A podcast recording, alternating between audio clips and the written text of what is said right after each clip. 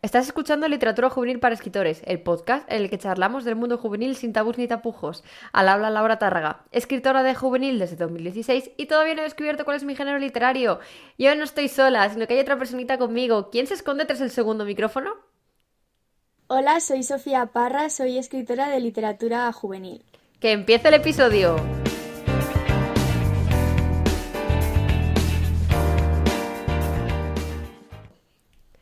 Bueno, Sofía, además de escritora de literatura juvenil, como he dicho, además es booktuber, agente digitalizado de pymes rurales y redactora en la revista La Avenida de los Libros. he dicho bien lo de agente de estas. Vale. Y eh, eh, tiene dos novelas publicadas que son De ti para mí y Gazania. ¿Quieres hablarnos un poquito de, de tus libros? Sí. Eh, pues a ver, eh, De ti para mí es la segunda historia que terminé de escribir y que lo hice con 16 años. Y después de probar un montón de veces mandando eh, a, editoriales y lo que recibí eran contratos fraudulentos, que creo que ya tienes un episodio sobre ello y has hablado, pues decidí que quería apostar por mí y la autopubliqué con 18 años. Y es una historia pues que mezcla un poco el mundo actual con un toque paranormal, que hay como una especie de, pues podríamos decir, fantasmas. Y mm, luego tengo Gazania, que es la última novela que he publicado, que lo he hecho con Rumi Ediciones, que nos cuenta la historia de la protagonista que se llama Gazania, que ha sido, que es una niña a la que un día secuestran en su pueblo. Y a partir de ahí, pues comienza eh, un thriller rural eh, en el cual está narrado desde diferentes voces y poco a poco pues se va desentrañando qué es lo que ha sucedido y podemos ver por un lado qué le está pasando a la niña, qué es lo que piensa el secuestrador sin saber quién es realmente el secuestrador y sabemos también qué es lo que pasa fuera de donde está encerrada Gazania. Eh, además, cuando has dicho lo, lo del episodio de, los contratos fraudulentos, es verdad que tú también estabas, aparecías con un testimonio hablado. Así que bueno, es la segunda vez que estás en el podcast casi sin, quererlo, ¿eh? En esta, en esta ocasión te he traído precisamente por Gazania, ¿no? Porque es un thriller psicológico y además lo has llamado thriller, thriller rural y me ha gustado mucho el término. Eh, además, tengo entendido que has escrito eh, o has estado escribiendo eh, otros, otros thrillers, además de este. Así que, como se ve poco literatura juvenil en este género, pues quería preguntarte primero, ¿por qué crees que no se encuentra tanto el thriller juvenil como ocurre con otros géneros en este público? Pues la verdad es que no lo tengo muy claro porque si es verdad que yo cuando me meto a buscar thrillers juveniles encuentro muchísimos. Lo que pasa es que yo creo que a lo mejor tampoco se dan tanto a conocer o se utiliza tanto el marketing en ellos. Ah. Pero sí es verdad que, por ejemplo, en España eh, hay un autor nacional que a mí me gusta mucho, que es David Lozano, ah. que escribe entre muchos géneros, escribe thriller y a mí me gusta muchísimo. Anda, pues entonces la desinformada soy yo, que no me llegan los géneros también. No, pero de verdad, por ejemplo, hay también una autora que se llama Natasha Preston, que la publica mm, Team Planet, que es Planeta, el planeta juvenil, y ha escrito, o sea, ha publicado ahora como cuatro novelas, y la primera sí que tuvo muchísima publicidad, que fue El sótano, pero las demás como que no han tenido tanta publicidad, pero ahí han, ahí han estado, y de hecho, hace este mes han sacado una nueva. Anda. Pues qué interesante, me lo voy a apuntar, porque de David Lozano sí que sabía su existencia y lo de sus libros, pero sí que es verdad, pues eso, que me parecía que había, o que yo encontraba más thriller enfocado a la adulta que al juvenil. También como está ese, ese eh, el no saber dónde empieza la adulta y dónde empieza el juvenil, pues también puede ser que pues nos sabemos un poco el cacao, ¿no? Sí, también es verdad que en los últimos años el thriller en adulta se ha puesto como muy de moda. Mm ya ha habido como un gran boom en, en cuanto a ese género. Yo, mira, necesito que me expliquen los géneros, así que te voy a meter en el follón. ¿Qué convierte a una historia en un thriller? Vale, a ver, thriller en realidad yo creo que es una, es una palabra inglesa que en castellano en realidad es novela de suspense, que a lo mejor te puede sonar más yo creo que thriller la han adoptado, con todo este boom de la novela mm, para adultos, que la han adoptado como etiqueta para vender más o para que el lector esté como más, diga, quiero un thriller, porque a lo mejor novela de suspense es como muy grande, muy larga la palabra. Y bueno, para mí un thriller es una novela que te mantiene como en tensión que estás todo el rato a la expectativa de qué va a ocurrir. Suelen tener ritmos bastante rápidos de capítulos que estás todo el rato leyendo, con pistas falsas que te conduzcan hacia un camino y luego en verdad es totalmente opuesto y también tiene muchísima intriga. Y a veces también se juega con los flashbacks o con capítulos que están contados de hacia el pasado o hacia el futuro para como avanzarte cosas o eh, como meterte así la intriga más. Y luego también una cosa que yo descubrí eh, pues buscando eventos para, para sacar, o sea, para hablar de Gazania, es que eh, la novela negra, o sea, un thriller pues puede tener más etiquetas y cuando se utiliza la etiqueta de novela negra es porque hay asesinatos, hay un crimen. Sí, esa es la policía. Por ejemplo, claro, sí. No, la policíaca es cuando eh, está narrado con policías, cuando el peso del libro lo lleva también los policías. Ah, vale, vale, vale. Vale, vale. Entonces Gazania lo metes en thriller precisamente por, por eso, porque estás todo el tiempo en, en suspense, ¿no? Te iba a preguntar exactamente cuál era la diferencia entre el suspense y la policíaca, pero bueno, básicamente lo has dejado claro ya, así que bueno. Eh, pues qué guay. ¿Qué diferencia hay entre un thriller a secas y un thriller psicológico? Porque yo cuando escuché, me dijeron, Gazania es un thriller psicológico yo, uy, espérate, ahora ya no sé qué diferencia hay. No tengo claro qué es exactamente un thriller, pues imagínate ahora me metes un thriller psicológico y necesito que me vayan explicando.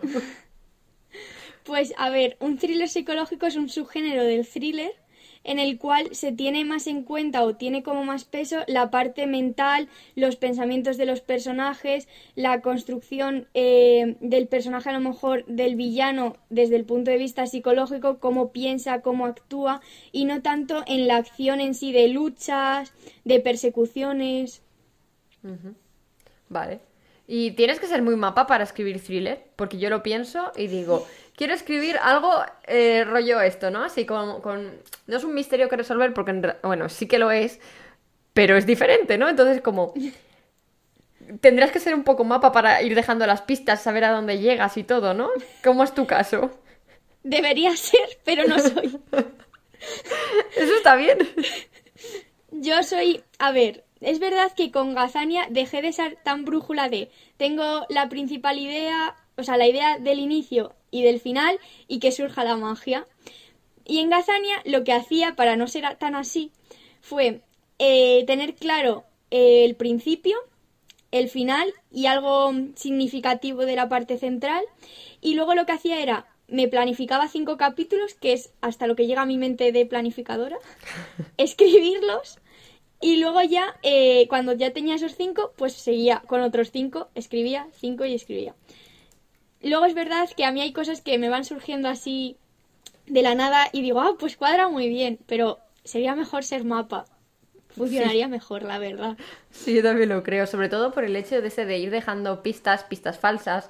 Eh, a ver, supongo que cuando tienes muy claro a dónde llega el, misterio y cuál es el final, pues supongo que será un poco más sencillo ir dejándolas poco a poco. Pero yo ya la idea de tener que imaginarme pistas buenas y pistas falsas, yo ya exploto.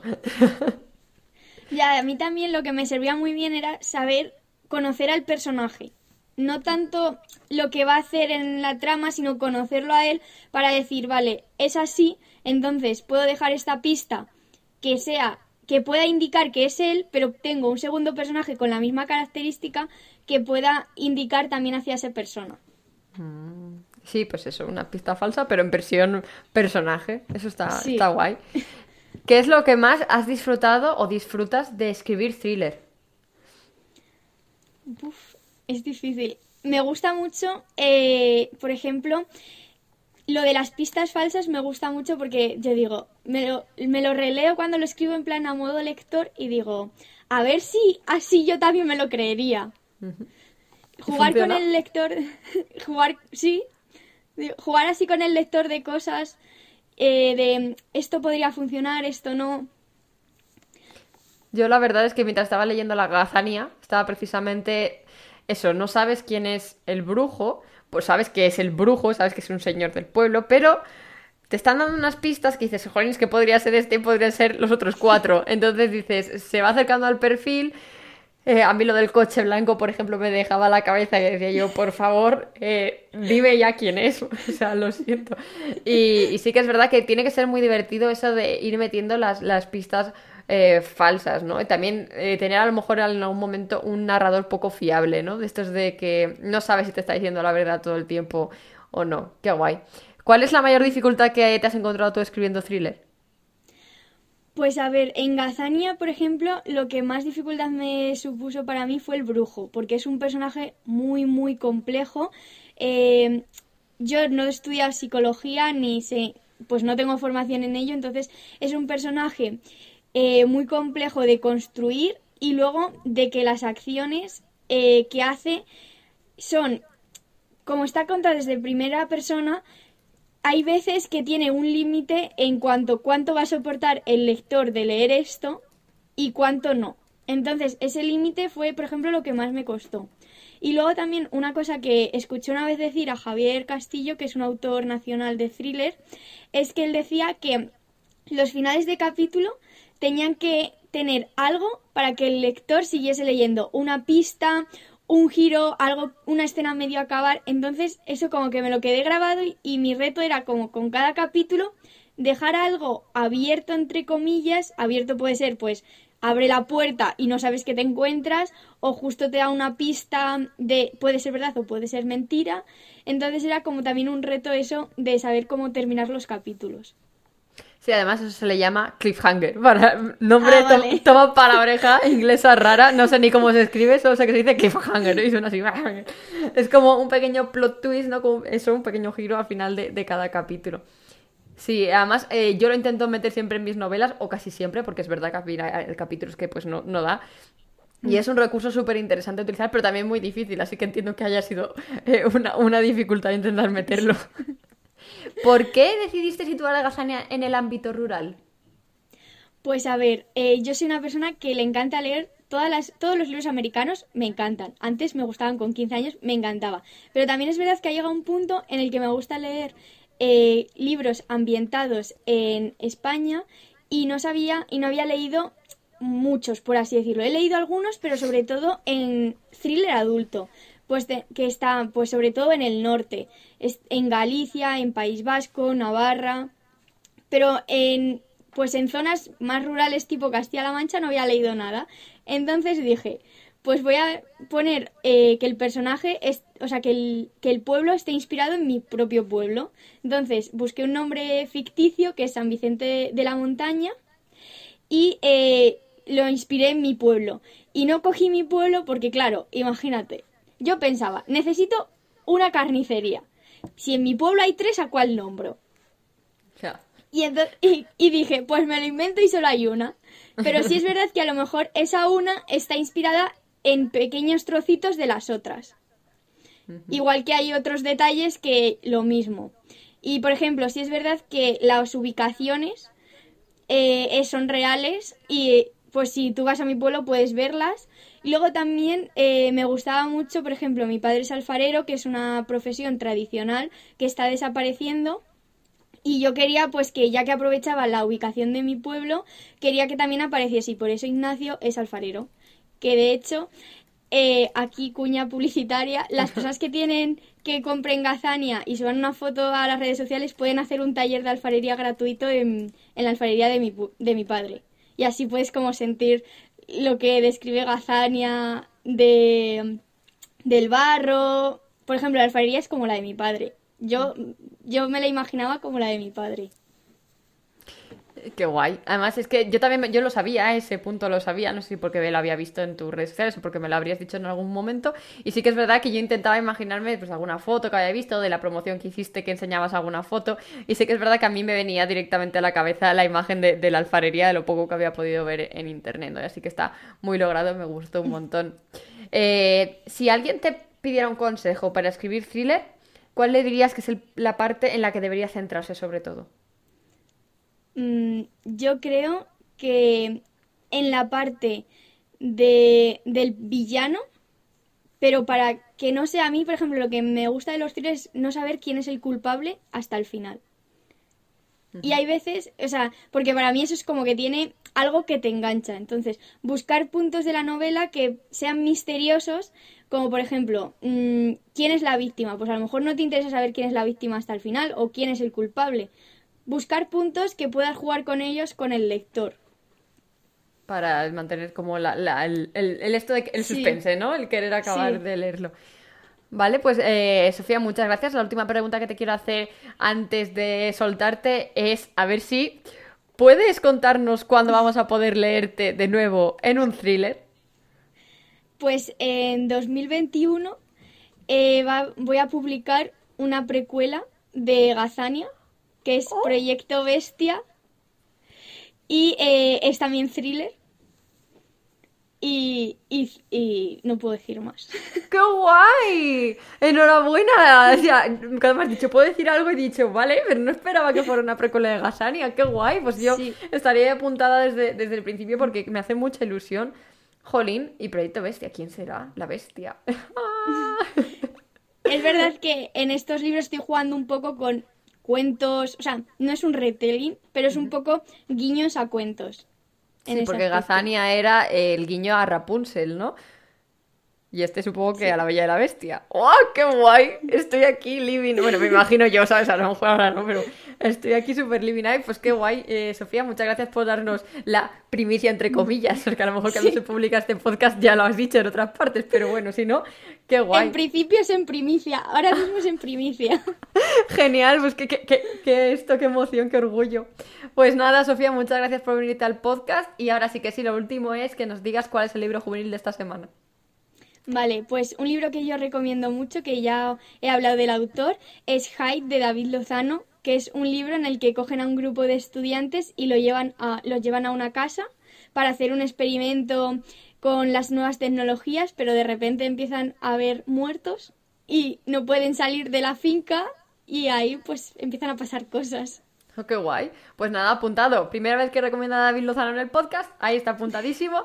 Y lo, pues eso, a leerlo todo el mundo. Pues nada, Sofía, muchísimas gracias por venir, por darnos la eh, primicia y por, por estar en general para hablar con vosotros del thriller. Eh, bueno, muchas gracias por invitarme, que me ha hecho mucha ilusión porque soy una seguidora, lo escucho todos los domingos, así que me ha hecho mucha ilusión. Me hace más ilusión a mí, de verdad. Además me encantó Gazania, es que lo disfruté muchísimo, así que ya tengo muchas ganas de leer Proyecto Bestia. Espero que no falte mucho, pero para mí va a, faltar más que para ti que no estás escuchando, eso seguro. Pues eh, nada, eh, tú que estás escuchando esto desde tu dispositivo electrónico favorito, te recuerdo que, puedes compartir, darle like, eh, llevar el podcast a tu familia, ponerlo en voz alta en la televisión, lo que quieras, para llevar la palabra de, de, de, decir de Gazania, de Sofía a todo el mundo. Y que tienes cursos, talleres, eh, artículos especiales, masterclasses y tutoriales en vídeo en teatrojuvenilparaescritores.com y que nos escuchamos una vez más la semana que viene. Adiós. Adiós.